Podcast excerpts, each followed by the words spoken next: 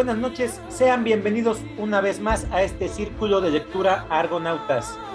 En esta ocasión traemos lecturas muy variadas, eh, desde escritores eh, que consideramos clásicos hasta escritores actuales, contemporáneos. Entonces, este programa va a ser muy interesante. Voy a saludar a mis compañeros en el orden en el cual van a ir apareciendo para ver qué es lo que nos van a presentar en esta ocasión. Luis, muy buenas noches. ¿Cómo estás, mi hermano? ¿Qué nos vas a compartir? Hola, ¿qué tal, chava? Buenas noches. Un saludo a todos los que nos están escuchando. Igual un abrazo a, mis compañeros ponentes. Este, bienvenidos una vez más a este círculo. Yo voy a presentar el libro de Miedo del escritor Stefan Zweig. Zweig es un escritorazo y, y celebro mucho que lo hayas traído en esta ocasión, Luis. David, buenas noches. ¿Qué nos vas a compartir Hola. en? Hola, buenas noches. Ay, estoy muy emocionado. Ya les quiero compartir El Sabeso de los Baskerville de Arthur Conan Doyle. Perfecto, es otro clásico que nos gusta y nos gusta bien. Iván, buenas noches. Platícanos, ¿qué nos vas a compartir? Hola, ¿qué tal, Chava? Amigos del Círculo de Lectura Argonautas, un gusto escucharles nuevamente. Hoy voy a compartir a un escritor inglés, a ver si lo conocen, se llama William Shakespeare, y su obra es una obra que no es tan conocida, pero se me hizo interesante algunas cosas que encontré ahí. Se llama Mucho ruido y pocas nueces, comedia. Sí, pues casi, casi, casi no lo conocemos en el círculo, ¿verdad? Casi no lo comentamos. Es, es un autor referente del círculo. Otro más de los consentidos. Y yo soy Salvador, su servidor. Yo en esta ocasión voy a tratar de hacerle justicia a un libro bastante denso, interesante y en su momento fue muy, muy refrescante para mí. Y estoy hablando de El pasaje de Justin Cronin. Bienvenidos, esto es Argonautas.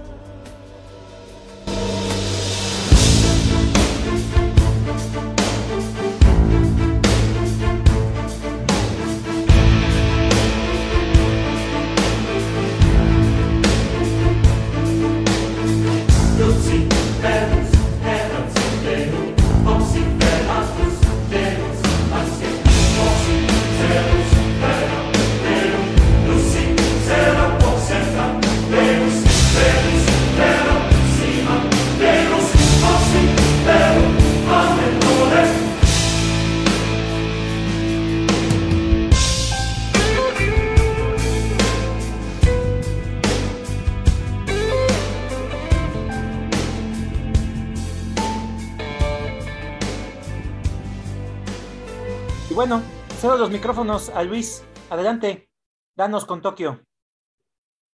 Gracias, Chava. Sí, en esta ocasión, como comenté, bueno, traigo a un escritor que me gusta mucho. Eh, sin embargo, esta obra que, tra que ya leí, que se llama Miedo, es la segunda obra que leo. La primera experiencia que tuve con él fue con una este, novela epistolar que se llama este, Cartas de una desconocida. Y me gustó mucho, la verdad es que me gusta mucho su estilo. Es un escritor, pues muy, muy, este, querido por, por mucho, este, muchas, muchas, muchas personas, ya que, pues, tiene un estilo muy, muy, muy bueno. Es, es criticado positivamente en su, en su obra, principalmente, pues, en lo que es su narrativa, en sus poemas, en sus ensayos, y también tiene biografías las cuales pues sí también le, le aclaman mucho. Es un escritor que nace en, este, en Austria y siempre estuvo en contra de la guerra. En la Primera Guerra Mundial se fue a, a Suiza y después en la Segunda Guerra Mundial pues se va a, a, este, a Inglaterra. Tiene una muerte muy, muy, este, muy interesante ya que es del forma parte de los grupos de los escritores que pues, se terminan suicidando en Brasil.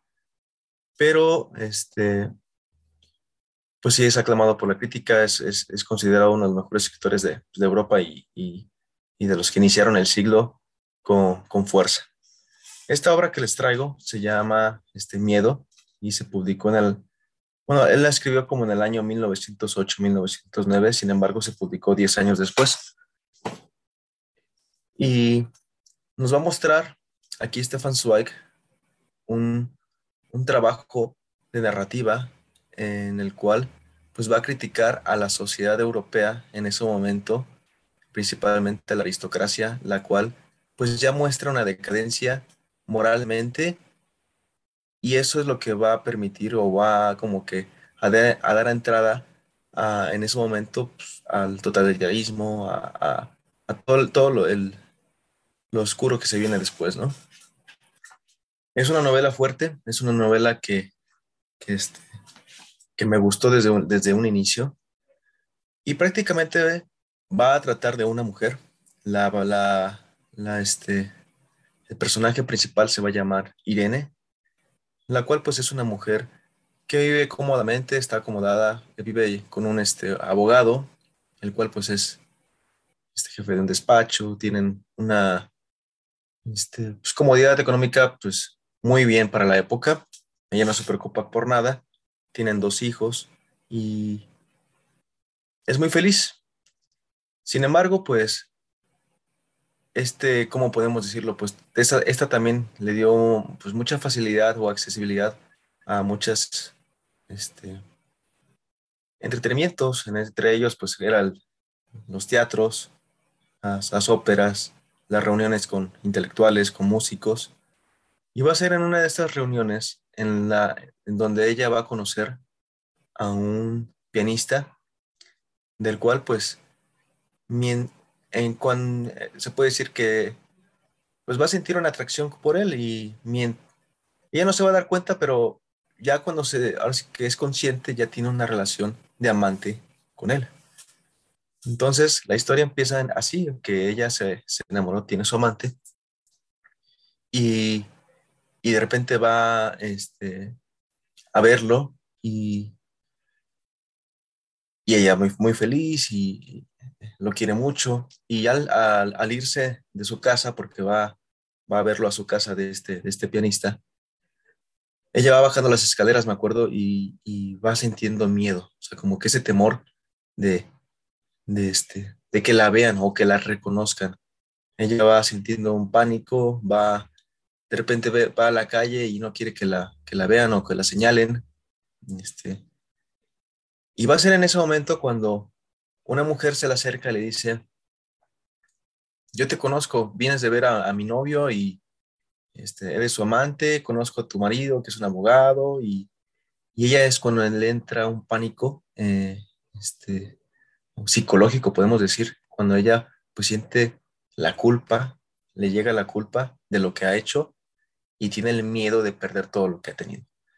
Entonces es una historia eh, donde ella pues va a regresar a su casa, va, va, ahí describe muy bien pues cómo es su vida, cómo son sus hijos, cómo son sus sirvientes, porque tienen sirvientes, y cómo es el Señor. El Señor es una persona muy fría, muy este, robusta al hablar, pero pues se ve que él la quiere.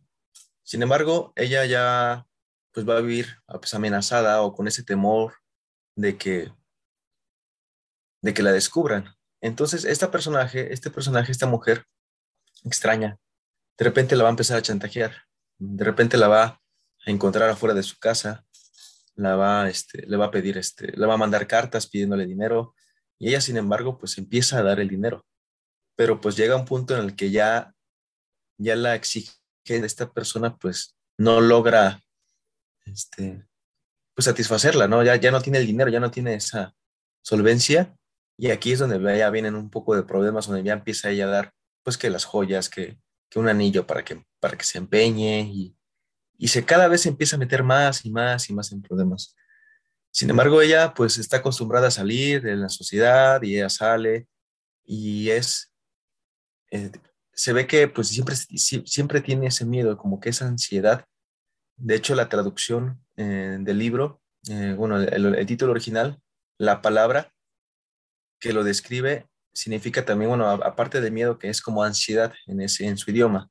Entonces sí, sí, sí se ve muy reflejado en este personaje, mm, en, en Irene, y me gustó muchísimo porque, porque Stefan Zweig pues sí muestra pues esa pasión este, humana que, que puede haber en cualquiera de nosotros, lo que es el miedo y, y, te, lo, y te lo refleja muy bien. Eh, es una obra que sí me gusta mucho, la, la, recomiendo, no es tan larga y muestra pues yo creo que una, una parte de, este, pues, de la sociedad en esa época, pero que dejando fuera un poco la, eh, el escenario donde se la planta, pues es como que muy universal, ¿no? Porque es, es, es, es, es muy humano ese sentimiento, ¿no? Podemos ya decirlo.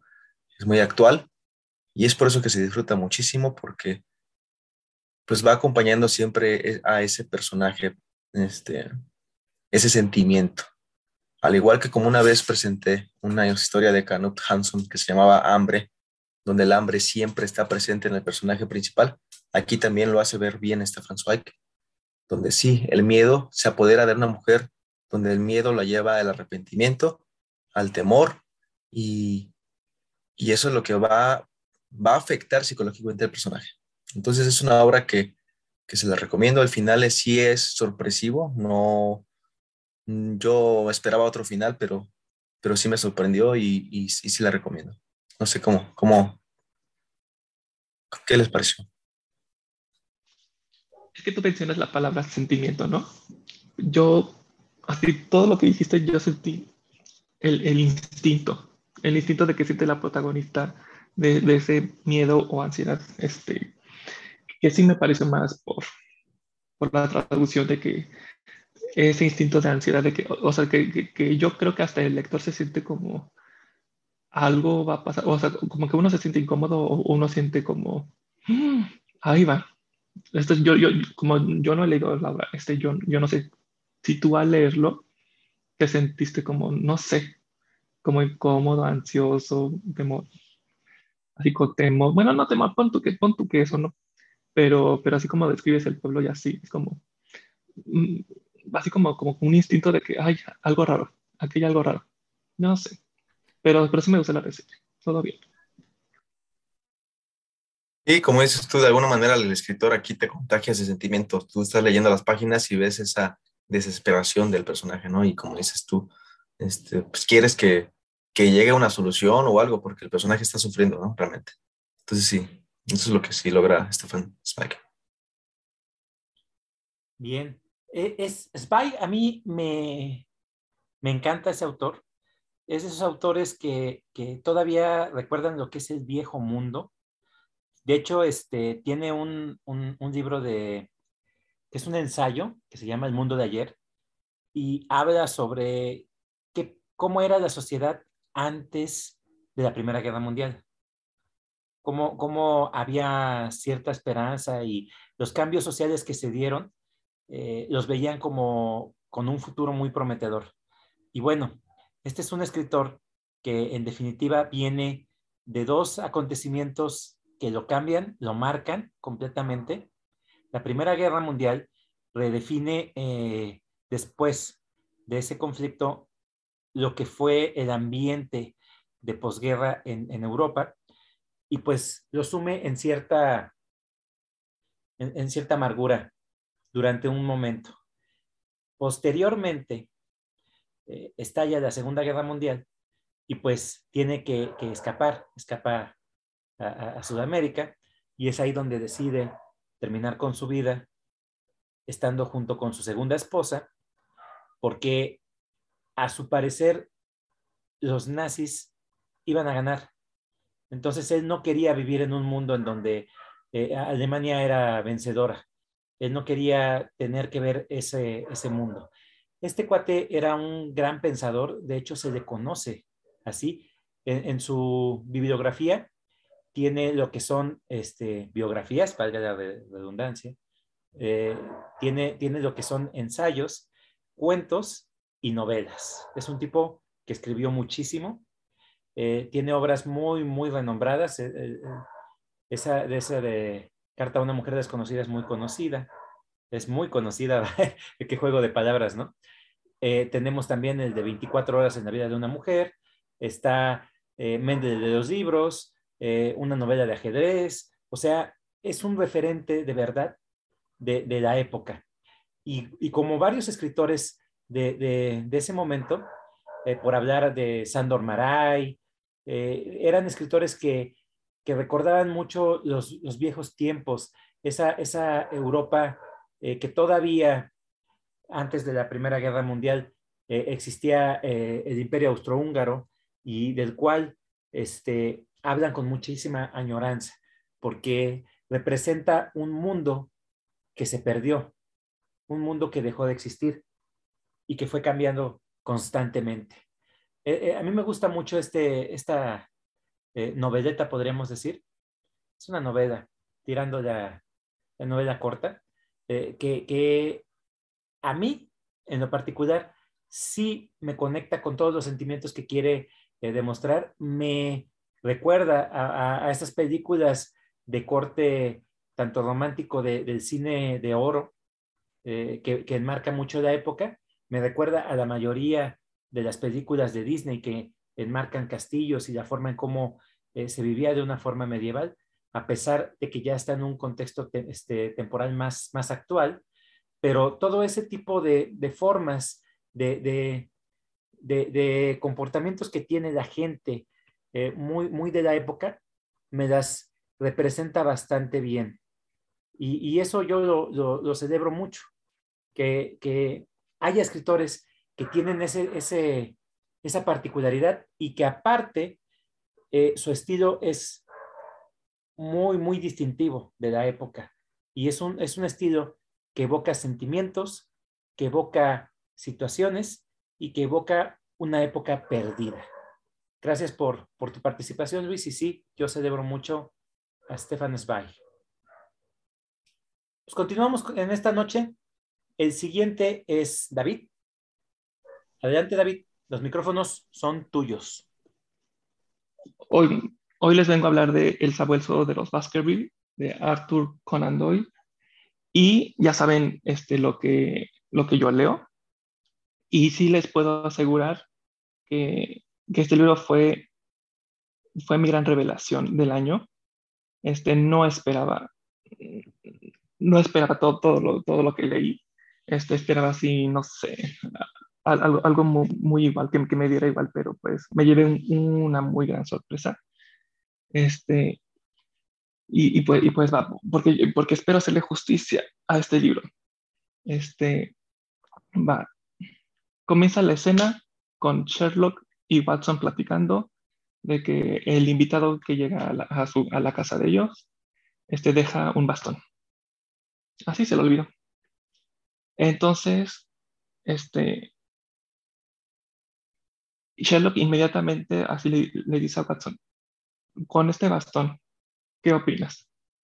Y, y empieza que, que, que, que, el bastón tiene unas mordidas, que, está rasposo por de tanto caminar que no sé. Y, entonces empiezan a echar una, así, una, no sé, unas teorías así de, de acerca de, de, la persona. Este, y ya desde ahí, desde el primer capítulo donde pues nada más sacan pura teoría del bastón, me conquistó. Por ejemplo, en el bastón que, que digo que tiene unas mordidas de un perro, este, este Watson va, eh, no, este Sherlock va a la ventana y le, este, y ya hace sus teorías y Watson le pregunta, ¿y cómo sabes que, que, es, un, que es un perro de esta raza y que no sé qué? Y Sherlock, no, pues aquí lo estoy viendo desde la, desde la ventana. O sea, Sherlock desde un inicio es súper gracioso, súper carismático. Así, eh, así eh, empieza a hablar, o sea, es muy inteligente, muy gracioso. Entonces, pues ya, vamos a, este, ya llega el dueño del bastón, que es, que resulta ser, que es, un que es el doctor Mortimer. Y él viene a hablar con Sherlock. Entonces, resulta que el doctor tenía, tenía un amigo este, que, que, vive, que vivía en la mansión de los Baskerville, que ya falleció. Pero pero antes de, de, que el doctor Mortimer cuente acerca del fallecido, este, saca una carta y les lee la carta acerca, primero acerca de la historia de la mansión. Y, y, y, en resumen la carta dice de que el primer, el primer Baskerville, que es un apellido que, que se llama Hugo, es, que es Hugo Baskerville, este, con sus amigos secuestra a una, a una dama, la dama se escapa y Hugo este, va atrás ella como un sabueso, así vuela, este, agarra un caballo y la sigue, sus amigos lo siguen, él sigue a la dama y sus amigos los siguen a Hugo. Y ya sus amigos encuentran el cuerpo de, de la dama y de Hugo, pero lo que se encuentra en la escena es que, es, que hay un sabueso enorme, casi casi fantasioso, como, así como un monstruo, un sabueso así enorme, negro, este, súper rabioso, este, desgarrándole la garganta a Hugo. Entonces, ya, esa es la historia de la mansión. Y el amigo que se le muere al doctor Mortimer es, es Charlie, Charles, es Charles, este, este le, cuenta de que, bueno, no es relevante cómo se llame, pero, pero, pero su amigo, este, toda, toda, la, toda la noche salía a fumarse un cigarro en esa misma mansión. También, es, también era Baskerville, este, pero ya tenía un problema de, de corazón, ¿no? Pero pues igual, siempre salía. Entonces, pues el mayordomo, junto a su esposa en la mansión, escuchan el ruido y pues igual está, encuentran el cuerpo, igual desgarrado de la garganta. Entonces, entonces pues e, ese caso fue muy famoso, porque, porque el que se muere es, es, muy famoso. Entonces el, el, doctor Mortimer le dice a Sherlock que va a venir el heredero, eh, hasta ahorita el único heredero de, de, la mansión, que es Henry, y, y, que ya va a llegar como en unas horas. Este, y pues ya. Y entonces este Sherlock dice, entonces quieres que, ¿qué quieres que te descubra? ¿Quién mató quién mató a, tu amigo. Dice, no, nada más quiero, o sea, quiero, no quiero tu ayuda, quiero que me des una recomendación. Y así que le digo a Henry que, todo, que todos los que viven eh, eh, este, en la mansión Baskerville este, se van a morir por un sabueso que al parecer no es cualquier perro normal, que es un, que es un sabueso enorme. Y así como que ya están tirando a, la, a la hipótesis de que puede ser paranormal este asunto, ¿no? Y Sherlock así de que no, yo pues yo nunca, este, a, mí, yo, yo, este, yo no investigo cosas paranormales, ¿no? Este, y luego, este, le dice, le dice Sherlock al doctor, ve, este, ve con él y, me lo traes y ya platicamos. Entonces ya platican entre los cuatro, le explican la situación a Henry este, pero Henry insiste en, yo me quedo en la mansión. No pasa nada. Entonces Sherlock eh, le dice a Watson que vaya a cuidar a Henry. y, entonces, este libro del sabueso de los Baskerville, el protagonista es Watson, Watson ya cuando se instale en la, mansión, le va a escribir, le va a, dar le va a dar informes a Sherlock por medio de cartas nada más como observador. Este, así de que, ¿tú qué ves? ¿Tú qué piensas? Nada más así de que, cuéntame algo, relevante. Entonces, este, bueno, ya que llegan a la mansión, como este, no, no hay muchos vecinos, nada más hay, hay, hay dos, que es un naturalista junto con su hermana y y, y, y, otro que es importante, pero pues no hay gente así como que alrededor. Entonces Watson este, va, va con Henry y con el doctor Mortimer a cuidarlo, básicamente. Le presenta este, ¿quién vive? Este, el mayordomo y su esposa. Este, pero pues cuando sucedió las tragedias, este, no hay vecinos alrededor, solamente está el naturalista con su hermana y, uno como, como medio problemático. O sea, no hay vecinos alrededor. Entonces, pues, ¿qué pudo haber pasado? O sea, realmente sí fue un sabueso paranormal así, pero enorme, o sea, enorme, enorme. Entonces, pues, pues ahí, le da los informes y, y, así, ¿no? Y ya no les puedo contar más porque resulta que el libro es muy corto, muy corto. Este, o sea, me encantó, ¿no? Como, como, como ya les he dicho, pero siento que cuando descubren la, la, la verdad, una, este, ¿no? el clímax, este, así solamente pasó, digamos.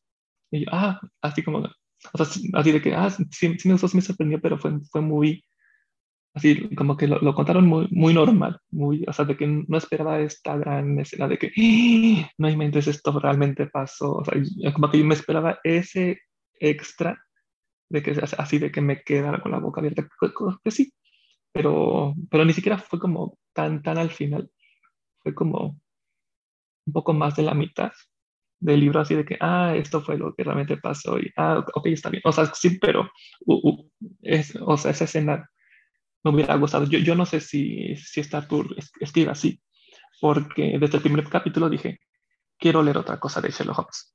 O sea, yo siento de, de cómo, cómo, cómo solucionan las cosas, porque Watson sí ayuda, ayudó muchísimo. Este, me quedé con muchas ganas. Incluso en los, o sea, en los primeros capítulos dije, no, o sea, él, él es mi héroe, este Sherlock Holmes, Sherlock Holmes es mi héroe, este, yo quiero ser como él. Y, esta, y estas ediciones, pues, están muy bonitas porque tienen unos cuantos, unas cuantas imágenes bien, bien chulas de, toda una página. Entonces, pues, pues, ya saben que a mí, si tiene imágenes o no, pues a mí no me interesa, pero se agradece. Una super letrota, unos super espacios. Este, lo leí súper rápido. O sea, yo creo que este sí en tres días, máximo, máximo, máximo. No importa si, si no han leído a Arthur Conan Doyle, se los chutan súper rápido. Este, todos los personajes importan, cada vez va aumentando la tensión. Este, sí, o sea, sí se me complicó la escena donde el, el, el, que sí se muere, el Charles, pues toda, toda la, la escenografía, hasta yo tuve que buscar, ¿y esto qué es? Pero este, afortunadamente como que no, no, no, es tan importante eso. Pero dije, ay, espero que, que no se me pase algún detalle porque están insistiendo de que así, en, en, la escena de donde, en donde murió, ¿no? Este, oh, yo, yo, yo, me moriría de contarles este, los personajes secundarios, pero yo no creo que se me salga nada. Este, este, este, este Watson es, increíble. Yo no sé si, si, en, si en otros libros él sea el protagonista, pero cuando dije, Ay, eh, entonces él, él va a investigar y, Sherlock, y Sherlock no. Eso, eso me parece muy curioso. Pero Sherlock Holmes es súper gracioso. Pero súper gracioso. O sea, te comenta las teorías, pero, o sea, hasta risa. Yo tenía una sonrisa en mi cara cada vez que lo leía, por todo, por todo lo, que, lo que decía. Así de que pinche, pinche, pinche Sherlock, o sea, no, no manches. Entonces, pues sí, este, ya se viene el estudio en Escarlata, así que próximamente lo estaré leyendo y ya después estaré viendo a ver qué, a ver qué lo, porque me quedé súper integrado, integrado este, me, encantó, todo, la verdad. Ya no sé nada porque no, creo que se, me salga ningún spoiler. Perfecto, David. Como vieron, muchachos, esta participación de David, lo que nos acaba de compartir. Mi experiencia con, con Conan Doyle definitivamente fue muy grata. Creo, creo que es un buen escritor. ¿Qué te pareció eh, su estilo narrativo? ¿Cómo, cómo lo sentiste, David? Sí, sí, se me complicó un poco, la verdad. Este, como estoy leyendo unos libros bastante grandes, bastante, bastante, siento que no le di demasiado, este, no estaba muy concentrado. Pero sí se me, es que se me dificultó la escena de donde se muere Charles. Aparte, este, los nombres Henry y Hugo, decía, ay, no sé si son diferentes, ¿verdad? Este, yo pensaba que era como el mismo y aparte se apellían igual. Se me dificulta un poco, pero estoy leyendo un poco algunos comentarios, dicen que, que era muy, muy fácil de leer, aunque no lo habías leído, entonces eso me tranquilizó. Y estuve buscando palabras, porque ya saben su, el, el idioma desde entonces. Me complicó, pero ya no sé, en el segundo capítulo ya, como agua se me fue. Bien, bien, bien. Claro, este, este escritor nos gusta mucho por todo, desde su estilo narrativo hasta las historias tan interesantes que, que eh, entreteje. ¿Cómo lo ves tú, Luis? Bien, la verdad es que sí me gustó mucho cómo presentó el libro de David. Ese libro también lo tengo en la lista de los super pendientes. Y sí, también adquirí ese, ese libro, ese volumen en la colección que comenta este, David. Es muy bonita, la verdad, muy el trabajo, las imágenes ayudan mucho pues a, a escribir la historia. Yo mi experiencia con, con Sherlock Holmes es, este, he leído nada más sus aventuras. La verdad es que sí me gustan y como dice David, pues sí es fácil de leer, ya que Arthur Conan Doyle no adornece o no, o no divaga tanto con cuestiones este, de temas que causan polémicas. Realmente, cuando él describe una historia, se va directamente a los personajes, se va directamente a la situación, y eso hace que la lectura sea más ligera. Y eso es lo que me gusta mucho de, de Arthur Conan Doyle, que, siempre, siempre se va sobre, lo, que nos interesa como a uno como lector, ¿no? anda buscando una historia así, este, de misterio policíaco. Y me gusta mucho, la verdad, yo no esperaba que aquí este, Sherlock Holmes pues, fuera como, como que el referente en esta historia, en este uso de los tres, me sorprende que este otro. Y, y bueno, pues sí, me, sí me gustó David, así que me animaste a leerlo. Gracias eh, por compartirlo. Adelante, Iván. Sí, gracias. Pues, pues igual, o sea, creo que estamos todos en, en la misma sintonía. La verdad es que yo, este, Sherlock Holmes y, bueno, como personaje, eh, aunque no, no es acá el principal, pero por una forma de, de, referenciarlo, y para ser más específicos, Arthur Conan Doyle, para mí es uno de mis escritores favoritos. Arthur Conan Doyle sí lo tengo en alta estima y lo tengo ahí en, en mi altar de escritores sagrados. Ahora, para mí, Arthur, Arthur Conan Doyle es un, es un tipo innovador, es un tipo único. De hecho, se ganó pues su título eh, de nobleza, ¿no? Le, se, se, ganó el título de Sir, Sir Arthur Conan Doyle porque, como hemos comentado en algunos otros círculos, es de los escritores que han hecho leer a muchísimas, a muchísimas generaciones.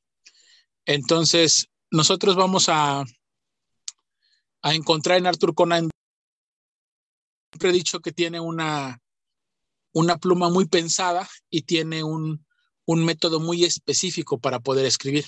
Y eso es algo que a mí me, me agrada muchísimo cuando leo las obras de Arthur Conan Doyle. Es un escritor que no nada más como que no, no escribe lo que se le ocurre, sino, sino que todas sus obras están como muy estructuradas, tienen una forma y, y es, es, como de esos que, que le están buscando la forma interesante para hacer el libro, que el lector lo disfrute y que hasta el final digas, híjole, ahí tenía yo algunas pistas, ahí tenía yo algunas ideas. Eh, sin duda, a mí me, me, me, me, ha ganado mucho, principalmente con todas las, las, aventuras de Sherlock Holmes. Tiene mucho más obra. Eh, tengo todavía pendiente por leer, por leer varios, varios eh, volúmenes de él. Por ahí había una edición muy bonita que aquí el médico de Luis la tiene y híjole, cuando la veo como me da envidia cuando veo su librero. Hay una edición que por ahí sacaron este, de ocho o nueve tomos de Arthur Conan Doyle, muy bonita. Y ahorita que va llegando, mira, lo ve la sonrisa que tiene el condenado, porque ya le dije, se le va a perder. Esa colección se le va a perder un día que menos se lo espere. Ahí me la voy a raptar. Y, y bueno, pues, pues ello, este, gracias a Davis porque lo, ha traído ya este, por ahí cuando, cuando después hagamos el, el experimento de, de los libros favoritos, seguramente por ahí yo voy a presentar los, los míos correspondientes a Arthur Conan Doyle. Gracias, David. Perfecto, sí. Es un autor que nos gusta mucho en este círculo. Definitivamente, por lo menos eh, hemos leído alguna que otra historia de, de Sherlock, pero sí es, es, un, es un autor que sí reconocemos y conocemos varios. Entonces, celebro mucho que hayas traído a, a Conan Doyle, que te hayas animado a leerlo y que no te haya eh, eh, dejado indiferente, que por lo menos lo hayas disfrutado. Esta colección de Salvat eh, creo que es una buena, una buena, un buen acercamiento a diferentes este, autores clásicos y, y, hasta cierto punto. para que la gente pueda conocerlos y se pueda animar a, leerlos. El, otro que, que, ahorita está es el escritor de Arsène, Lupin, creo, y también es de, de misterio. Entonces, es una buena forma de entrarle a esas historias. Gracias, David, por esta aportación que diste en esta ocasión. Continuamos con nuestro círculo y el siguiente es Iván. Vas con Tokio. Perfecto. Pues amigos, hoy traigo a otro de mis escritores favoritos y creo que este, este círculo me está gustando mucho. Eh, lamentablemente yo de, de, de, Stefan Zweig, yo le digo Zweig, yo sé que es Zweig y aquí los puristas me, me corrigen cuando lo pronuncio mal. De, de, de Stefan Zweig poco pude opinar con el tema de Ulises porque yo, yo insisto que a mí me hace falta leerlo más. Las, tal vez las obras que le he leído no, mm, para mí no han sido las mejores. Eh, novela de ajedrez y, y este, sentimientos, a ver si me acuerdo ahorita cómo se llama, La confusión de los sentimientos. Ese, no me gustó mucho, pero bueno, eh, reconozco que es un gran escritor y te digo, me hace falta leerlo más, por eso no, no opiné mucho. Pero pues después de traer a Arthur Conan Doyle y hoy traigo a William Shakespeare, pues la verdad es que sí son tres escritorazos que ya llevamos en este, en este círculo y se me, se me antoja bastante, eh, que creo yo que es un buen programa con buenos autores, con buenos escritores de, de talla internacional, la verdad, estos que estamos presentando. Hoy voy a presentar una, una comedia, una comedia de William Shakespeare. Yo en lo personal soy más fan de las tragedias, sin embargo, pues ¿por qué no hay que darle también a las comedias? Y voy a presentar uno porque cuando vi el título, yo, yo no, no pensé que fuera un libro de él, una, una comedia de él que se llama Mucho ruido y pocas nueces. Y dije, pues bueno, vamos a darle la oportunidad. Mucho ruido y pocas nueces es una obra de teatro que está puesta en cinco actos. Casi todas las, este, las obras de Shakespeare están, basadas en cinco actos, a diferencia de otros que ocupan mucho los tres actos en el teatro. Él pone cinco y, y pues bueno, no sé si es parte como de, de su estrategia o cómo, pero, pero normalmente sus obras son muy buenas. Mucho ruido y pocas nueces es la historia, o bueno, son dos historias, una alternativa, de dos personajes que se van a casar. Son, son dos personas que se van a casar y, y van a, se les va, se les va a celebrar la boda, ¿no? Pero por parte de, de los dos, pues, pues los amigos y la gente que los conoce, los que están alrededor de ellos, pues como que, como que intrigan mucho la boda, ¿no? Como, como que no, ¿cómo, explicarlo? Pues no, no, es de que no les agrade, sino que pues simplemente, pues no, no, no, no quieren, no quieren que se logre esta boda y que de alguna otra manera la van a impedir, ¿no?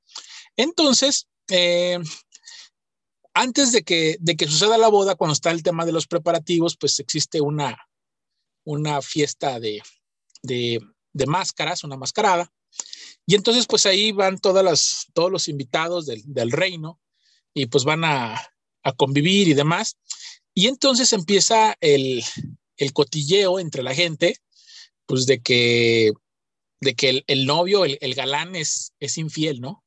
Que no le es este, que no le es fiel a la novia, que cómo es posible que se va a casar y que no sé qué. Entonces, pues empieza prácticamente el chisme de vecindad a correr por toda la fiesta de que el novio le es infiel y pues para, para mostrarlo, pues no falta quien dice, no, mira, es más, asómate a la ventana, ve a la casa de fulanita y seguramente ahí los vas a ver que se están agasajando y vas a ver las sombras y pues prácticamente está siendo infiel, ¿no? En realidad sí él estaba ahí con otra mujer, pero no era precisamente lo que, lo que decían. Y entonces, pues de alguna manera la, la prometida pues se, enoja bastante y pues dice, ¿sabes qué? Pues esto no puede ser posible, ¿no? sé ¿cómo me voy a comprometer con un tipo que me está engañando, con un tipo que me quiere ver la cara, ¿no? Que me toma el pelo. Y a lo mismo, pues también le dicen a él, ¿no? Eh, esta mujer no te conviene, esta mujer es así, esta mujer es acá. Entonces hay, hay mucha intriga por parte de los, de los amigos y de los allegados a la familia.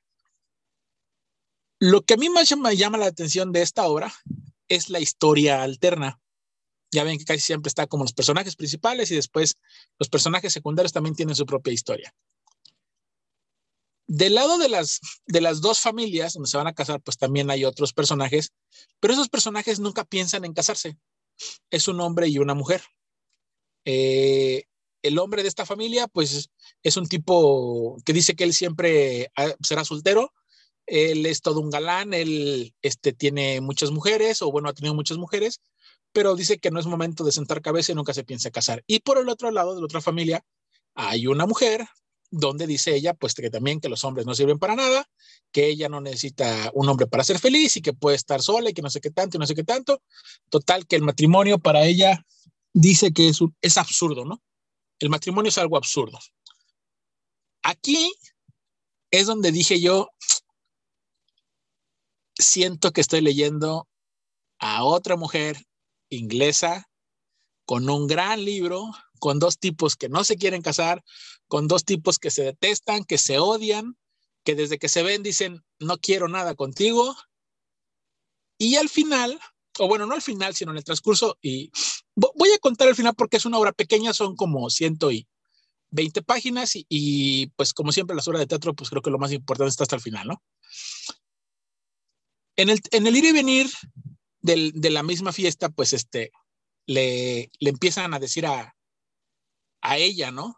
Oye, ya sabes que fulanito, este, te quiere a escondidas y te ama. Y ella, no, ¿cómo crees que no sé qué tan? No, sí, sí, sí.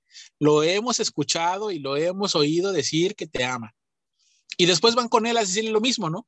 Y, y esto no es cierto, sino simplemente los familiares, o sea, mientras quieran impedir una boda, quieren hacer que se casen los que están enojados, ¿no? O, o, les quieren hacer pasar un mal rato. Y después van con él. Oye, fíjate que esta chica dice que te quiere, que te ama, que no sé qué tanto. Lo escuchan. Y él, no, ¿cómo crees? Pues si yo ni siquiera busco esposa y no sé qué tanto, no sé qué todo. Aquí lo curioso y la parte cómica de la, obra de es que todo pasa en la, en la mascarada y que hay como unos arbustitos. Entonces todo el mundo se esconde detrás de los arbustitos para escuchar los chismes de todos los personajes que van pasando, entre ellos unos policías. Y entonces uno del el, el novio, el que se iba a casar, termina este, diciendo que él es culpable de un crimen que cometió y los policías van, lo agarran, lo arrestan de manera equivocada, se lo llevan. Entonces, es todo, es todo un show, es, es un tipo de comedia muy, muy blanca. No hay eh, palabras altisonantes, no hay este, chistes subidos de tono, ni mucho menos.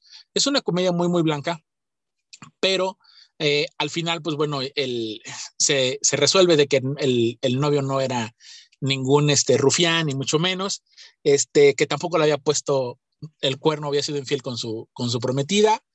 Y pues los otros dos, ah, porque, porque ellos como no se iban a casar ya, pues dijeron, hey, pues hay que aprovechar, pues ya está todo, está el banquete, está la fiesta, está la boda, pues que se casen los otros dos, ¿no? Los que siempre estaban enojados y los que nunca querían casarse, pues hay que casarlos.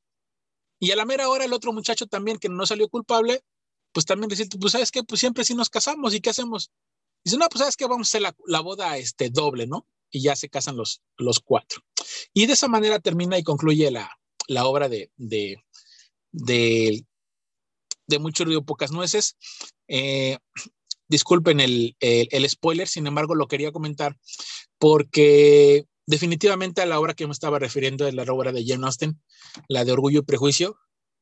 Eh, nunca me imaginé, nunca me imaginé yo encontrar esa, ese guion en un libro anterior a la época de Jane Austen. Si hoy lo viera yo en un, en un libro contemporáneo, diría, pues está influenciado por Jane Austen. No sé, hoy pensaría yo que Jane Austen está influenciada por, por esta comedia de Shakespeare, ¿no? De dos, dos personas que, que, que, se odian o que, o que hacen un, un, prejuicio uno del otro y, o simplemente de la vida misma, ¿no? No, no, no están hechos para el amor y no quieren a nadie y pues simplemente de, de puro chisme les están diciendo que se quieren y poco a poco empiezan a, a tratarse hasta que terminan casándose, ¿no? La, la, frase pues es muy conocida principalmente en nuestro país, eh, mucho de nueces quiere decir aquello que, que que hacemos mucho alboroto tanto para nada, ¿no? O sea, está haciendo mucho alboroto y, y en realidad es una cosa insignificante. Aquí, aquí el tema principal es una boda y a, raíz de esa boda se hace un alboroto grandísimo y hay policías y hay este, infidelidad y hay personas que no se quieren y hay otra fiestota. Entonces, y en realidad prácticamente desde el principio te, te van a decir que se van a casar y eso terminan haciendo. O sea, por eso va el título de mucho ruido y pocas nueces. Esa es mi participación de esta noche. Espero que les haya agradado. Comedias de Shakespeare también tiene bastantes. Ojo que no es la que más me ha gustado. Más adelante yo creo que voy a presentar la, la comedia que más, más me ha gustado de él. Pero se me hizo muy interesante este tema que encontré de que ha influenciado a, a Jane Austen. No sé qué opinan. ¿Cómo ven, muchachos? ¿Qué les pareció? Bueno, bueno, el libro, la verdad es que sí. Este, el que yo no, yo no sabía ni de qué trataba ese libro, sí lo había escuchado por título. Y se me hace interesante, igual concuerdo contigo, Iván, para mí de Shakespeare, pues lo que más me gusta son las tragedias. Sin embargo, pues las comedias también son, son buenas. He leído El sueño de noche de verano, Mercader de Venecia, pero pues ahorita ya este que dices, pues se ve interesante. Y, y, y, también pues señalar que sí es, pues este, como esto, cómo, lo relacionaste con una otra, otra obra, pues muy importante, ¿no? Este, Orgullo y Prejuicio. Yo creo que sí, pues tiene como estudia, tiene muchos tintes así de este, pues, no, no, no, es casualidad, ¿no? Yo creo que pues el tema ahí está. Y, y sí, es, es, común que unos escritores pues se, se fijen o se, sienten influenciados por otros escritores anteriores a su época. Y, y pues Shakespeare, pues imagínense, para la época pues era de los más importantes y se me hace interesante el tema y pues va, ya, ya lo tengo igual, listo para leer. Gracias, Iván. Perfecto. Adelante, David. O sea, pon tú que, es, que sí ubicaba el libro, pero no sabía que era comedia. O sea, porque sí ubicaba a Sherlock así de que pura tragedia, pero, pero una tragedia así de que, ay, ya, ya, ya, ya, ya, ya. Pero yo, pero, pero mientras decías, Iván, yo, o sea, hasta cierto punto se me hizo medio, medio, medio, medio contemporáneo, así como que sí, sí llega a pasar, como que sí, sí lo hemos visto en la actualidad hasta cierto punto. Entonces, me pareció, o sea, me gustó mucho la reseña porque me gustó cómo la contaste y, no, es que no me imagino a Shakespeare como, como escribiendo eso, aunque ya ubicaba el nombre, así como que pues nada más así, ah, está bien, existe este libro de él, pero, no, o sea, me, me quedé muy, así, no sé, muy sorprendido. No sé. Este, y, y hago porque de mis próximas lecturas va Orgullo y Prejuicio. Entonces, pues, no sé, o sea, no me esperaba esa comparación. Ahí les contaré en un futuro, pero pues van mis próximas lecturas. Perfecto. Sí, William Shakespeare es, eh, independientemente de que todos lo ubiquemos o conozcamos sus tragedias, que son las que más llaman la atención, eh, tiene, tiene muy buenas comedias. Una de estas es, pues, Mucho de pocas nueces. Yo por un momento pensé que no lo ibas a comentar, que no ibas a comentar a comparación. A mí este, me parece que es, es, muy, muy marcada. Eh, me, me, llama la, atención que William Shakespeare en esa época, estamos hablando de 1500 y fracción, eh, haya escrito a dos personajes que son completamente atípicos. Eh, para empezar, una mujer que no necesita un hombre y un hombre que no quiere una mujer. Entonces, este, eso, eso me parece muy interesante, viniendo de, esa época. Y pues sí, definitivamente eh, puede ser que sea un referente para Jane Austen, que haya sido un referente para Jane Austen, en, el cual eh, no es que se haya basado, sino que tuvo esa referencia y se volvió parte de la idea que, que terminó siendo orgullo y prejuicio. Pero bueno, es aventurarnos y pues independientemente de que nosotros eh, no seamos tan analíticos en ese aspecto, pues es una eh, comparación que hacemos porque pues es las obras que hemos leído. Y sí se me hace correcta y, creo que sí, esa, esa fue eh, principalmente como que el, el, el hilo, el, lo extraño, lo, diferente que, hayas tenido esa sensación de haberla leído en otra obra y resulta ser que esa obra es posterior, pero por mucho. Entonces eso es, eso es interesante. Gracias por la aportación, Iván. Y pues, qué mejor. Vamos, tres autores bastante interesantes, muy buenos y que se han vuelto hasta cierto punto eh, autores queridos en nuestro círculo, son los consentidos del círculo de argonautas. Eh, el siguiente de la noche soy yo. Yo voy a romper un poquito con el esquema de, los autores que hemos presentado en esta ocasión y resulta ser que este es un autor contemporáneo y que no creo que, que mucha gente lo conozca, a pesar de que sí tuvo un éxito mediático, de que fue algo muy, muy sonado en su momento. Y yo lo comenté en una ocasión que durante un tiempo eh, la cuestión editorial estaba muy marcada por los éxitos y sigue siéndolo. Sigue siendo los éxitos de venta, eh, los libros demasiado eh, sonados, que tienen una publicidad monstruosa, y eso, eso pasó con el Crepúsculo en su momento. Cuando sale el Crepúsculo se vuelve un boom. tú llegabas a ir a cualquier librería y estaba en todos los estantes, estaba en todos los noticieros y estaba en los periódicos en aquel momento. Entonces, eh, en ese momento eh, llegó Guillermo del Toro con un libro escrito a cuatro manos con Chut Hogan y para mí fue muy refrescante porque todo el tiempo se estaba hablando de, esta escritora, de, Stephanie Meyer y de su crepúsculo y pues la verdad me desencantó un poquito en ese momento. Pero bueno, llega Guillermo del Toro, revitaliza ese mito vampírico, lo vuelve eh, algo muy actual y da la casualidad de que durante ese periodo, estamos hablando del 2010, eh, otro escritor utiliza esa misma fórmula, eh, revitaliza el mito vampírico y presenta una obra muy interesante, muy voluminosa. Estamos hablando de que el primer volumen porque al final de cuentas se volvió en una trilogía.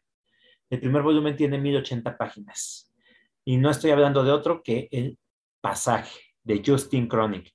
El pasaje fue un fenómeno editorial. Eh, durante cierto periodo en el New York Times fue de los primeros tres más vendidos, eh, pero no pasó de ahí. O sea, fue algo muy extraño porque tuvo un, éxito arrollador en el inicio y de repente se apagó. No sé por qué. ¿Qué, habrá pasado en Estados Unidos que, hizo que este libro de repente se, callara?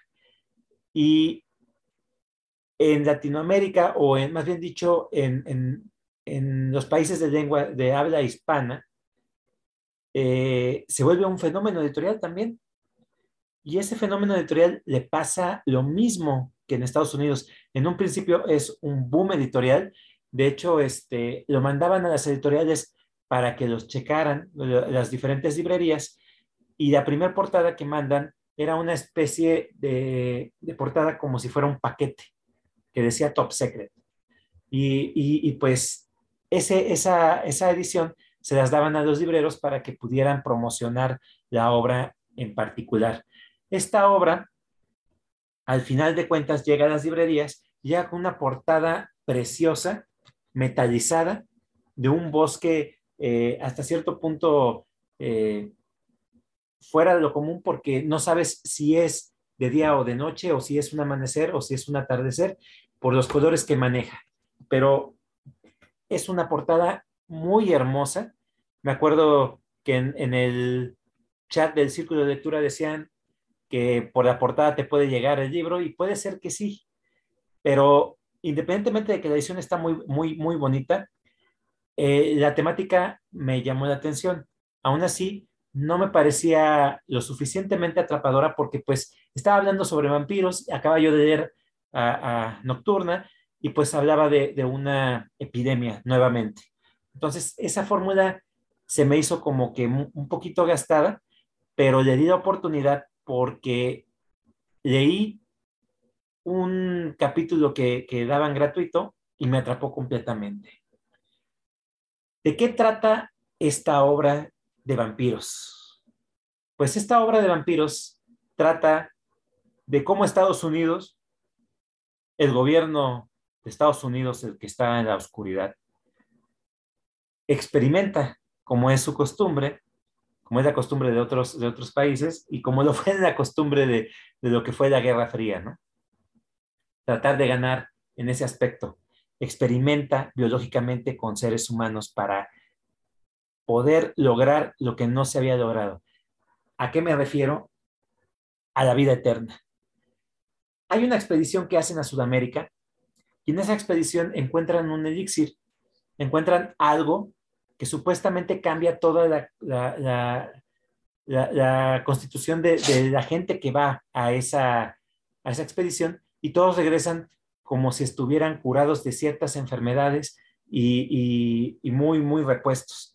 Pero resulta ser que ninguno sobrevive. todos fallecen.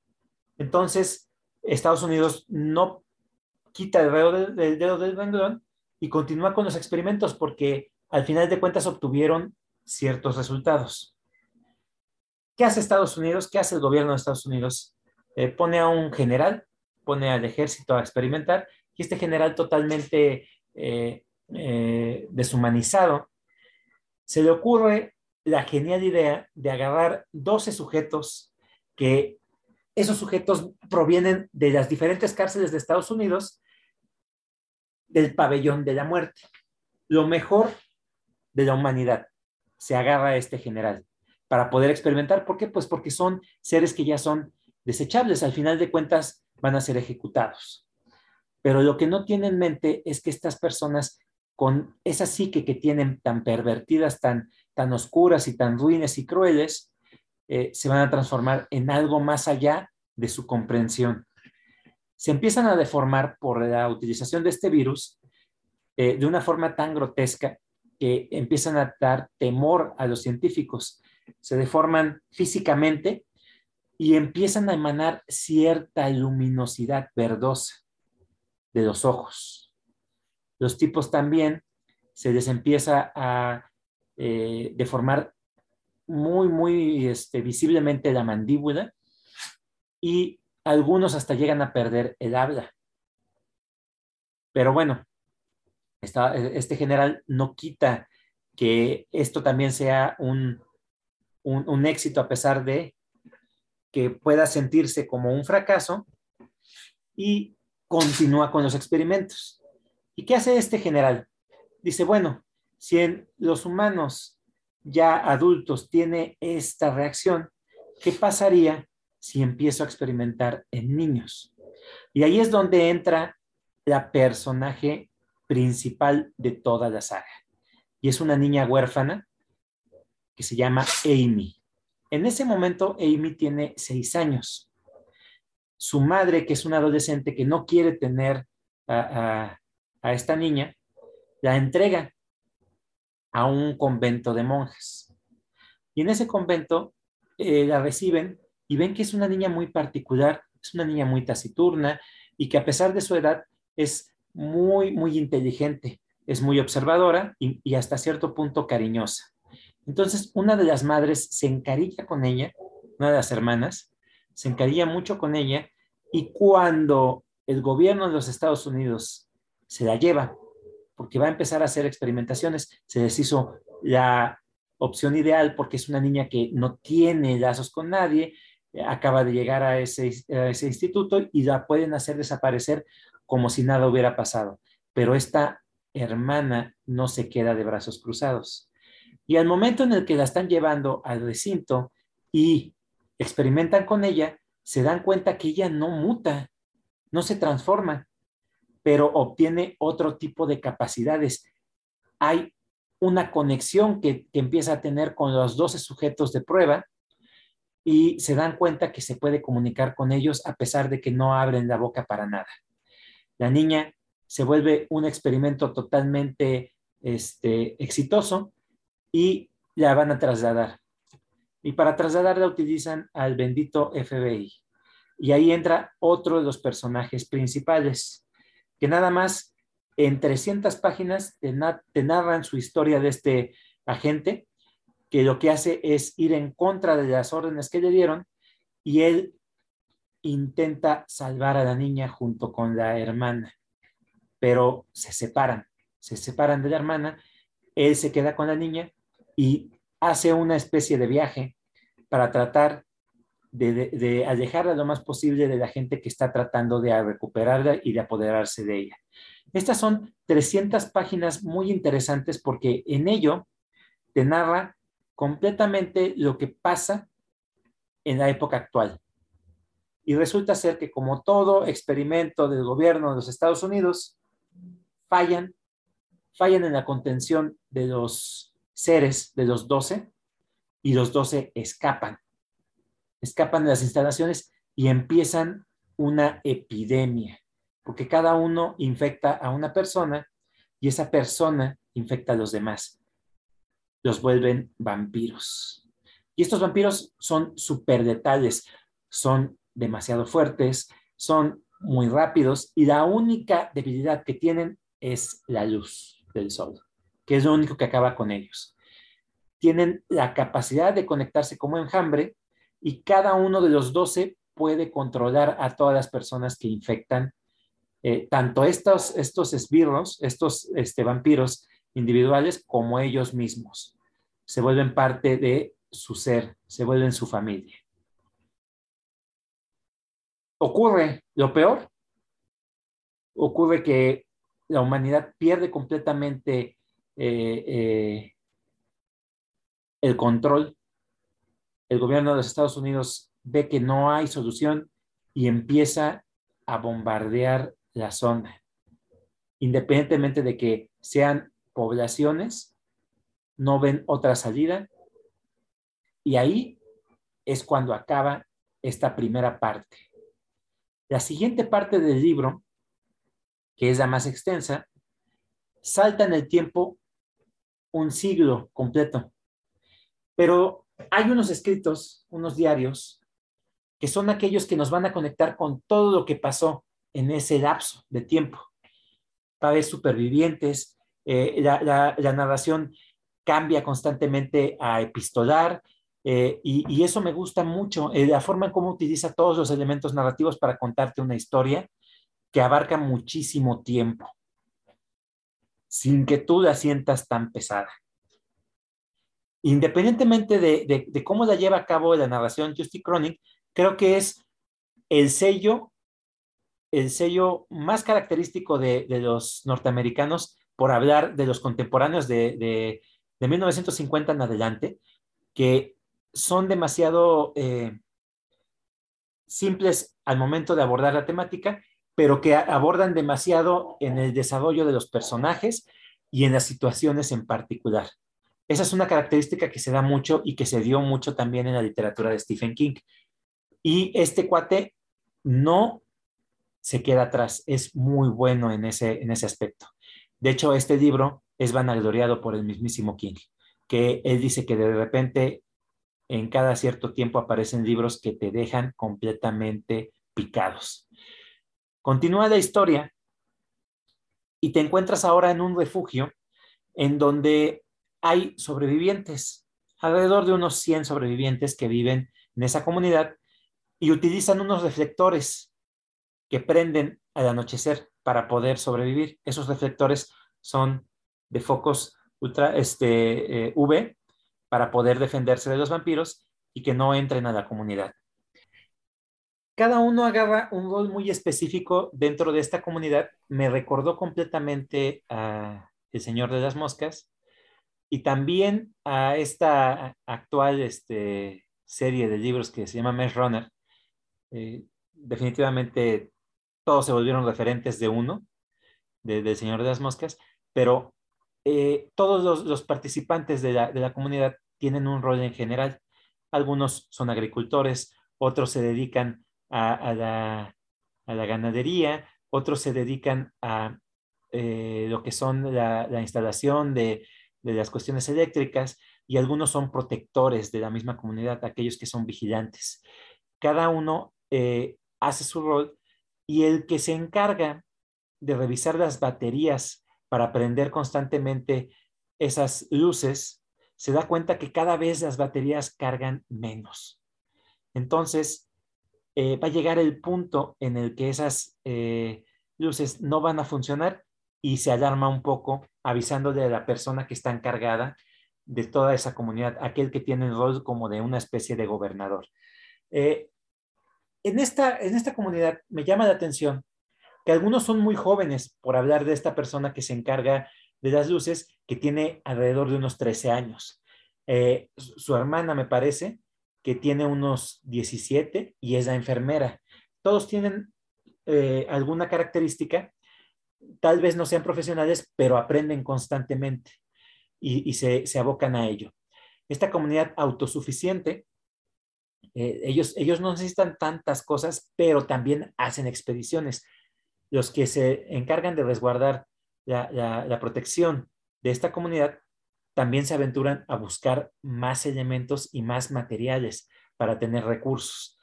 y salen, salen al mundo, a pesar de que eso es de lo más peligroso.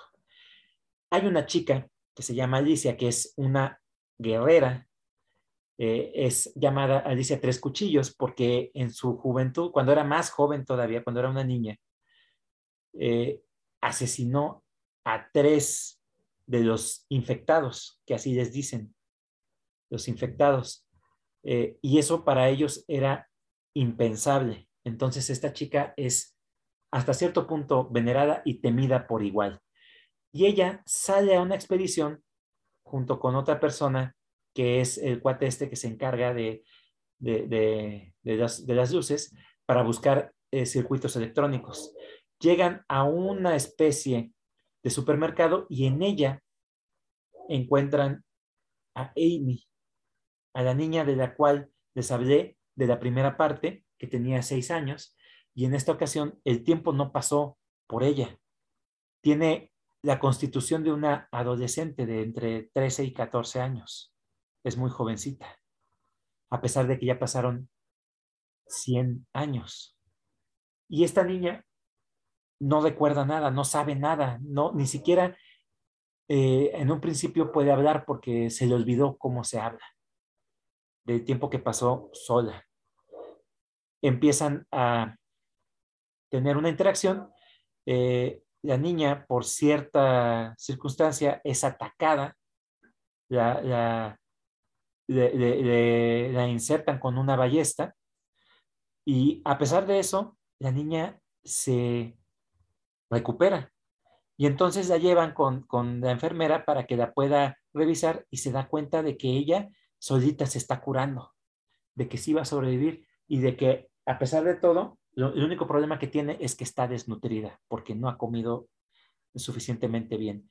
Y esa, esa parte me, me, me entristeció un poco porque la forma en cómo te presentan a Amy, te la presentan como una persona totalmente desvalida, una persona que comía lo que podía, que tomaba lo que podía y que estuvo sola durante muchísimo tiempo. Eh, en su narración hace referencia de que en ocasiones eh, la misma agua que tomaba le hacía tanto daño que, que, tenía que hacer del baño en ese momento porque le dolía muchísimo su pancita. Y eso, eso a mí me, entristeció hasta cierto punto. La historia continúa. Eh, la persona que les abre para que puedan entrar a la comunidad es juzgada porque puso en riesgo a, toda la comunidad y lo expulsan. Y en ese momento, varios de los integrantes de la comunidad eh, lo que intentan es hacer una expedición para poder salvar la misma comunidad, porque saben que sí le hacen caso a este cuate de que ya no están funcionando las baterías de la misma forma y pues tienen que salvarla de una u otra forma el cuate que está encargado del gobierno de la, comunidad no les hace caso porque pues se niega completamente a la realidad. Él dice, si ya hemos estado aquí, nuestras familias, más de 100 años, eh, no podemos eh, eh, pensar que esto va a dejar de, existir y no va a pasar nada. Entonces, él se cierra completamente a esa, a esa posibilidad y lo ve como una irrealidad hasta cierto punto. Pero bueno, estos jóvenes se unen para hacer una expedición y tratar de salvar a su comunidad. La narrativa continúa, me parece que tiene un ritmo muy bueno. El final es un final muy interesante, totalmente eh, inesperado hasta cierto punto, pero sí te da las pautas para una segunda parte. Sí te lo da. Eh, yo creo que hasta aquí voy a comentar con respecto a esta obra, porque ya si les contaría más, estaría contando todo lo interesante del segundo arco y, más que nada porque al final aparece un personaje que yo no me esperaba que apareciera y nada más aparece para dar pauta a la siguiente historia. Y bueno, eso es lo que yo les traigo. A mí me, me encantó este libro, me pareció eh, totalmente eh, eh, muy interesante, es, es demasiado dinámico, es una aventura completa y los pasajes que son hasta cierto punto terroríficos se me hacen muy buenos, son hasta eh, muy, muy, muy bien descritos por este cuate y llega a, tener algunas partes muy fuertes, pero son las menos. Creo que lo que más me, me pareció a mí fue como una especie de aventura, una aventura para todos ellos que va avanzando constantemente y que a pesar de que son 1080 páginas, te lo devoras. Es muy, muy bueno en la cuestión narrativa, para mi gusto. Eh, eso es lo que les presento, muchachos. No sé qué les haya parecido. ¿Alguien quiere opinar? Adelante, David. Es que tengo mucho que opinar. O sea, o sea, antes de que dijera de que es como, como tipo de Estados Unidos y de King, dije, es que es, que es todo, todo lo que a mí me gusta. Así, dejando a lado los vampiros y eso, este, este, dije, es que esto ya lo he leído, pero, o sea, hasta, o sea, de los libros de Stephen King, dije, Ojos de Fuego, 100%. Los Tommy Knockers, cuando mencionas sobre los rayos, y dije, hasta un poco la cúpula, pero dije, es que es todo lo que a mí me gusta. O sea, o sea al principio sí que, que, que, iba a ser como un terror psicológico sobre, sobre los experimentos, pero ya empieza la persecución y, empezamos a conocer a cada uno. Dije, es que esto sí me gusta. Y, y eso sí, esto sí me interesa. Y, y, y, qué bueno que, que, que este King dijo que, que si la prueba porque pues es, es, casi lo mismo. O sea, yo creo que, que este, que, el autor nunca, no se me va a aprender. Sal, salimos aquí y no se va a aprender este, este, autor. Yo creo que hasta que, yo siento que hasta lo, lo hizo mucho mejor. Yo, yo creo que sí, este autor influenció a muchos y a más. Es, no, no, o sea, no, o sea este, esto, esto sí, sí, me interesa. Y, y, esas, es que, se, es que aunque sean mil páginas, sean menos, este, yo sí siento que, que va a un ritmo muy bien, que sí se lee súper, súper, súper rápido. Claro. Sí, fíjate, eh, la, la, trilogía compone alrededor de, mil, de 3.000 páginas y durante los tres volúmenes no se me hicieron pesados. De hecho, eh, el, el, tercero, en la forma como termina, me pareció eh, un cierre bastante, bastante bueno. No me lo esperaba también creo que es una buena oportunidad para aquellos que quieran leer algo diferente de vampiros sin ser diferente, porque al final de cuentas eh, es lo mismo. Es la misma historia, pero contada de una forma que sorprende, que aporta bastante y los personajes, en definitiva, son un plus. Están tan bien definidos, tan bien escritos, tan bien descritos con sus personalidades, que a través de todos los volúmenes, de, los tres volúmenes, van teniendo una evolución tal que me encanta cómo los manejó. En definitiva, esta es una buena opción para aquellos que quieran leer una aventura eh, fuerte, una aventura de fantasía y de ficción y hasta cierto punto algunos pasajes de terror. Este, fíjate que es más interesante el tema que, que trae es de aquí de vampiros. Ya vi que sí te gustan los vampiros. Yo la, lo asemejo un poquito con Soy leyenda, o sea, me gusta como que ver pues, toda esa sociedad invadida por vampiros, cómo viven los supervivientes, por así decirlo, ¿no? Y también me gusta mucho el tema del recurso de la niña que pues, no envejece, que, como dices tú, va, va a jugar un papel este, pues, primordial en la historia.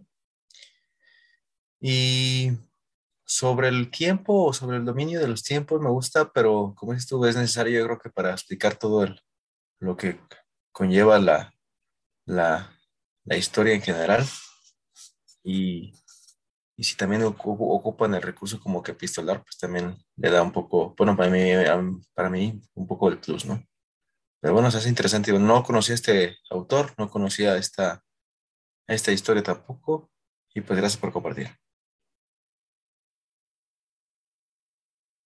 Sí, es, es, es bueno. Es, es, fíjate que creo que este, todos los elementos narrativos que utiliza hacen, hacen que la, el, el, este, el ritmo sea muy bueno y aparte aporta completamente a la historia, no te hace que te revuelvas con los tiempos y en lugar de eso vas descubriendo conforme va avanzando todo lo que pasó y se va enriqueciendo la historia misma. Eso, eso me, gustó mucho. Y tú que no lees este tipo de, obras, si te llama la atención, quiere decir que hice una buena chamba al momento de, compartirlo con ustedes. ¿Y tú, Iván, cómo lo viste? Fíjate, Chava, que cuando lo empezaste a, narrar, eh, como que no, no, me, no me daba mucho para dónde iba.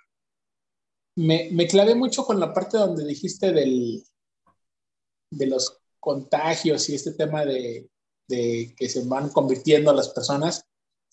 No sé, no sé si a ustedes les pasó, pero por ejemplo, yo, yo ahora que, que pasó el tema de la pandemia, como, como que esas cosas no me, no me tienen mucho leerlas, ¿no? Cuando, cuando estaba esto en su mero punto del, del contagio de COVID, ni, ni, películas me daban ganas de ver de que era como películas que tienen que ver con algún virus o con algún tipo de, de zombies o vampiros o lo que fuera, pues que no, no sé, me daba, me daba como un poco de cosa. Eh, de, por sí nunca he sido yo muy eh, allegado a, a lecturas de este tipo. He visto algunas películas, no son mi hit, eh, pero creo que lo que lo comentábamos hace como tres, cuatro, cuatro círculos, que lo valioso de estas obras es la forma en cómo lo cuenten, ¿no? O sea, no importa si, si es una invasión extraterrestre, no importa si es una conversión de humanos por medio de un virus, no importa si se hacen este, zombies o si se hacen vampiros o si se hacen este, humanoides o no sé, no sé. Creo que cada uno tiene su, estilo. Lo que sí me sorprendí fue la cantidad de hojas que tú dices que tiene, porque pues sí, por lo visto es un libro bastante, bastante choncho. Entonces, pues la verdad, dijera Luis, creo que sí te gustan los vampiros como para aventarte un libro de, de, mil y tantas hojas y, y, con un tema que a lo mejor, digo, hasta, hasta cierto grado, pues creo que has leído bastante, ¿no? Te ha gustado mucho el tema de de los vampiros.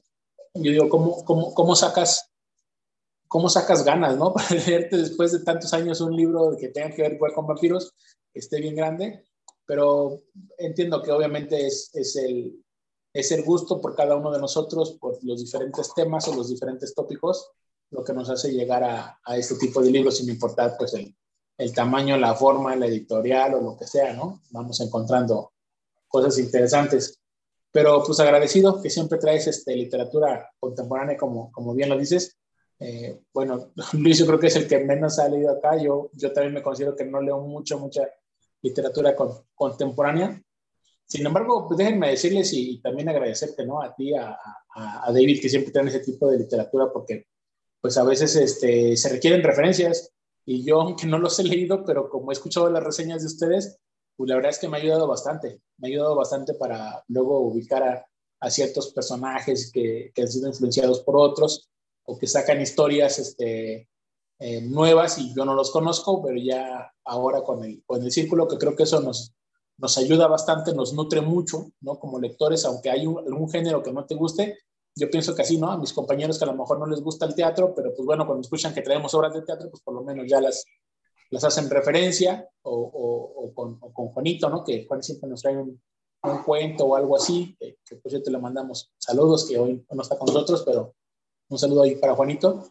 Este, Vicky, ¿no? O sea, creo que cada uno de nosotros trae como, como su perfil y eso, eso, eso me gusta, creo que eso es lo que hace, lo que hace bueno el círculo de lectura y nos hace como como tomar referencias o, ir aprendiendo a través de las reseñas de otros también, ¿por qué no? ¿Verdad? De, ciertos libros que a lo mejor, como lo hemos dicho varias veces, si, yo viera ese libro, a lo mejor yo diría, no, pues es que no lo compro, ¿no? O no lo, no lo leo, ¿no? Y, a lo mejor no es un tema que me agrade o, el, formato, qué sé yo. Pero ya cuando escuchas con otro o con alguien más, pues sí se, se, se antoja por lo menos la historia o, o conocemos o sabemos que, hay, una, hay una obra de esa, de esa magnitud, de esa talla. Gracias, Chava, por, por compartirnos siempre actores, este, perdón, escritores eh, modernos, escritores contemporáneos. Eh, hoy, por ejemplo, igual que, que trajiste, yo hoy no lo, no lo, no lo conocía, ¿no? Como también el, el, que trajiste el de Nocturna, también te dije, ya ni siquiera sabía que Guillermo del Toro tenía un libro. Entonces, eso es parte de, de nuestro aprendizaje también aquí en el Círculo. Claro. Sí, yo, yo creo que este, siempre es bueno balancear eh, literatura clásica con literatura contemporánea, con, o sea, a mí me gusta mucho leer de, todo tipo, ¿no? Desde los griegos, eh, desde los romanos, eh, pasando por los ingleses y, toda la literatura europea este, clásica. Pero a mí también me gusta mucho, ya a partir de 1900 en adelante, también leo, o sea, me, gusta mucho eh, ver las diferencias que hay entre estilos literarios y lo que presenta cada, cada autor, lo que aporta a esta historia que es la literatura en general. sí, yo, yo, eh, a mí me gusta mucho escuchar eh, ese contraste que hay entre tanto nuestras formas de ser como en nuestros gustos literarios y en todo lo que presentamos en el círculo. Creo que esa es la finalidad y concuerdo contigo, que, que el círculo aporte a todos, porque imagínate que todos leamos lo mismo, pues qué aburrido, ¿no? Pero aún así, leyendo lo mismo, lo que hacemos nosotros es aportar nuestro particular punto de vista, porque cada uno es un mundo totalmente diferente. Y bueno, es parte de lo que yo le celebro a este círculo de lectura.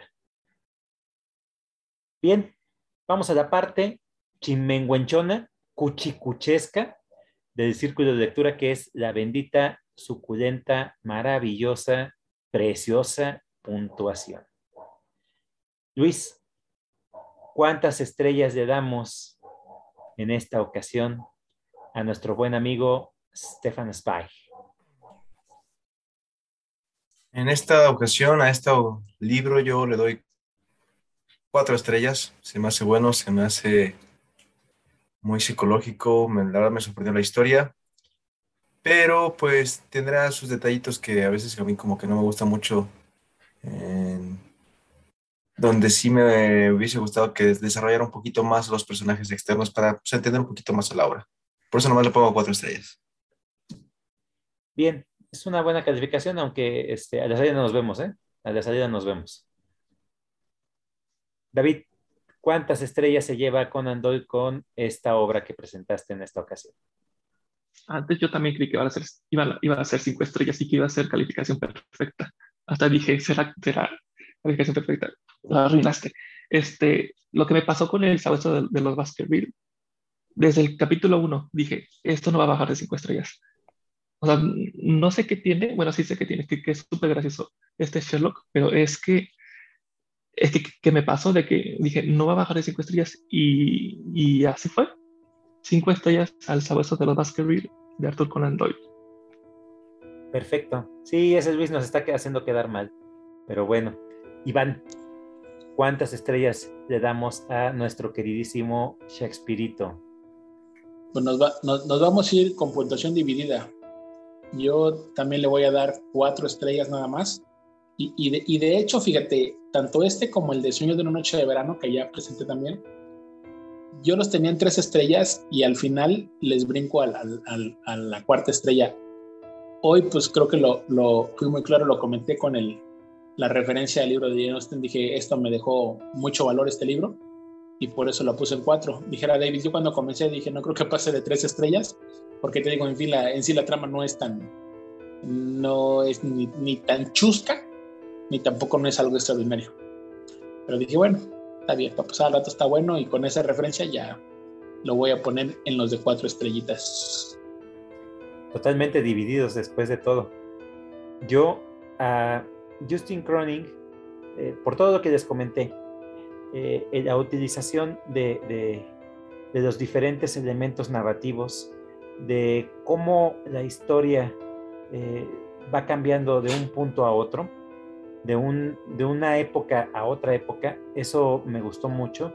La forma en cómo están construidos sus personajes, eh, el desarrollo mismo de los personajes, eh, la, forma en cómo te presenta a estos seres monstruosos y sus características en particular.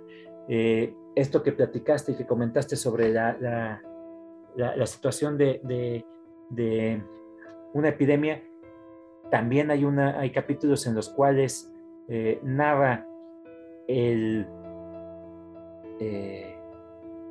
el intento de varios de sobrevivir y pues todo esto que estoy comentando, yo no puedo más que darle cinco estrellas a Justin Cronin con esta primera obra del pasaje. Cinco estrellitas. Y es así como hemos llegado al final de este programa. Quiero recordarles que tenemos redes sociales. En Facebook nos encuentran tal cual, Círculo de Lectura Argonautas, y en él pueden encontrar desde el primer capítulo de la primera temporada hasta el último de la tercera temporada, más reciente. Y también quisiera mandarle un fuerte abrazo y eh, desearle una pronta recuperación a nuestro amigo Juan. Esperemos que, que esto pase y pues estamos contigo, Juanito. Y eh, pues voy a despedirme de mis compañeros. Ha sido una noche muy interesante. Hemos platicado bastante ameno con respecto a estas obras que hemos presentado y pues es hora de despedirnos. Luis, muy buenas noches. Muy buenas noches, Chava. Eh, espero que la gente que, que, haya escuchado nuestros libros pues, les haya gustado, les haya generado algún interés. Nos vemos pronto con más libros. Un saludo. David, buenas noches sí fue, fue un programa que, que, me gustó mucho y ya estoy esperando ya el siguiente con mucha controversia. Ya, ya muero de ganas. Iván, buenas noches. Buenas noches amigos, a toda la gente que nos escucha, que nos sigue programa por programa. Un gusto haber compartido con todos ustedes y con todos mis amigos. Un abrazo y un saludo especial a Juanito. Y nos vemos aquí la próxima semana para seguir reseñando más libros. Y yo soy Salvador, su servidor. Eh, quiero agradecerles el momento que han pasado con nosotros. Esperamos que hayan disfrutado mucho este programa y no me queda más que decirles gracias totales. Nos vemos en un próximo episodio.